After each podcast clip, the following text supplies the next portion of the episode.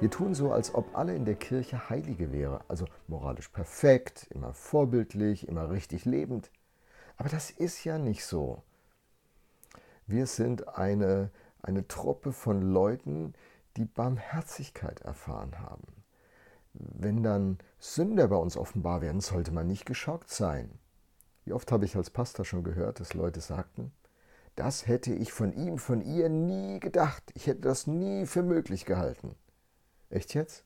Warum nicht? Wir sind doch alles Sünder, die von der Vergebung leben, die Gott uns durch Jesus Christus schenkt.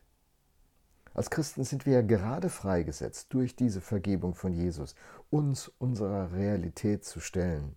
Oder wie Keller es sagt, wir sind noch viel schlimmer, als du denkst. Deshalb brauchen wir ja einen Erlöser.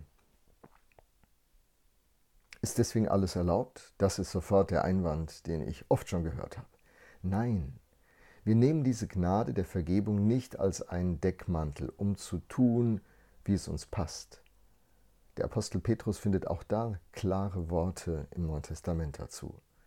Wir haben gar nicht die Absicht, unsere fehlende Integrität zu rechtfertigen. Denn der Raum der Vergebung und der Liebe und der Annahme, die Gott uns durch Jesus schenkt, ermöglicht es uns, ehrlich zu werden. Wir brauchen unsere Schuld nicht weiter zu verstecken, auch sie auch nicht rechtfertigen. Was machen wir stattdessen? Wir bekennen unsere Schuld finden eine liebevolle Annahme bei unserem Gott und eine Wiederherstellung durch unseren Gott. Und wenn die Kirche richtig funktioniert, wird sie zum Agenten dieser wunderbaren Wirklichkeit von Gott, der in Jesus Mensch wurde. Wir lassen uns also Mut machen. Wir sind auch nicht alleine auf dem Weg.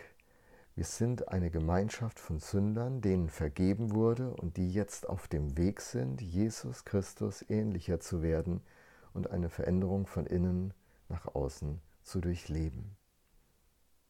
Träum weiter, denkt jetzt der ein oder andere Zuhörer. Korrekt, wir sind wieder bei der Frage der Kultur, die in unseren Kirchen gelebt wird. Nicht die Kultur, die wir in unseren Predigten beschreiben. Was hat man da schon für Bilder gemacht? Aber sollte diese Kultur, könnte man jetzt fragen, nicht Teil der Wirklichkeit werden? Oder ist es nur eine Sonntagspredigt? Ich finde, wir müssen aufstehen. Gerade wir, die wir in Verantwortung stehen, die wir Führungskräfte auch innerhalb der Kirche sind. Wir sollten aufstehen und uns vom Evangelium erneuern lassen und diese Kultur bauen. Diese Kultur, die echt ist, aber nicht perfekt. Denn es braucht echte Führungskräfte, nicht perfekte Führungskräfte. Heuchler waren schon immer das Problem der Kirche. Und manchmal sind wir selber diese Heuchler, oder? Zurück zu den Celebrities der letzten 20 Jahre, die aus den USA zu uns kamen. Es tut sehr, sehr weh, zumindest mir. Die Dinge von John Ortberg, Gilbert Belisikian, Bill Heibels, anderen in diesen Tagen zu lesen. Die Geschichten sind ja unterschiedlich gelagert, unterschiedliche Themen, aber doch alles Themen von Integrität, von Aufrichtigkeit, von Wahrheit, von innen und außen, vorne und hinten, Stimmigkeit. Die Meldungen überschlagen sich.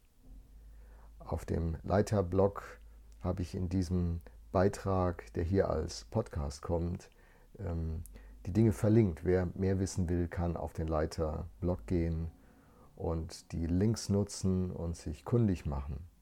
Julie Royce, eine Journalistin, hat viel dazu beigetragen, dass diese Geschichten nicht von der evangelikalen Maschinerie und Industrie unter den Teppich gekehrt werden können, sondern sie hat als Journalistin ihren Finger liebevoll, aber doch sehr deutlich auf die Punkte gelegt. Dass die Verantwortlichen nicht perfekt sind, mag den einen oder anderen Menschen schockieren. Ein Christ der sich von Jesus prägen lässt, ist aber darauf eingestellt.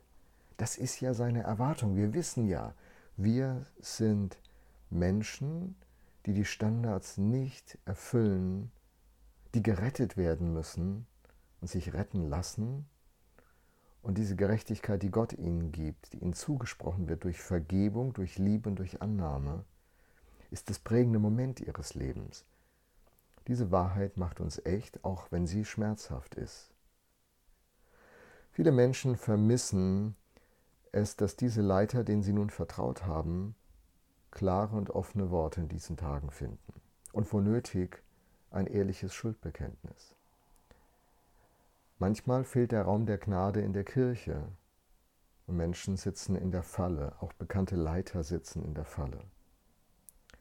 Wir sollten die Türen öffnen, selbst für Wahrheit und Ehrlichkeit, für Gerechtigkeit, Liebe und Vergebung eintreten, die durch das Evangelium von Jesus, durch das Opfer Gottes für uns an unserer Stelle überhaupt erst möglich geworden ist. Lasst uns als Leiter integer werden, indem wir ehrlich sind, aber nicht perfekt. Christus ist für uns eingetreten. So sehe ich es. Vielen Dank, dass du zugehört hast. Bei Fragen kannst du an frage derleiterpodcast.de schreiben und ich werde mein Bestes geben, deine Fragen gut zu beantworten. Bis bald.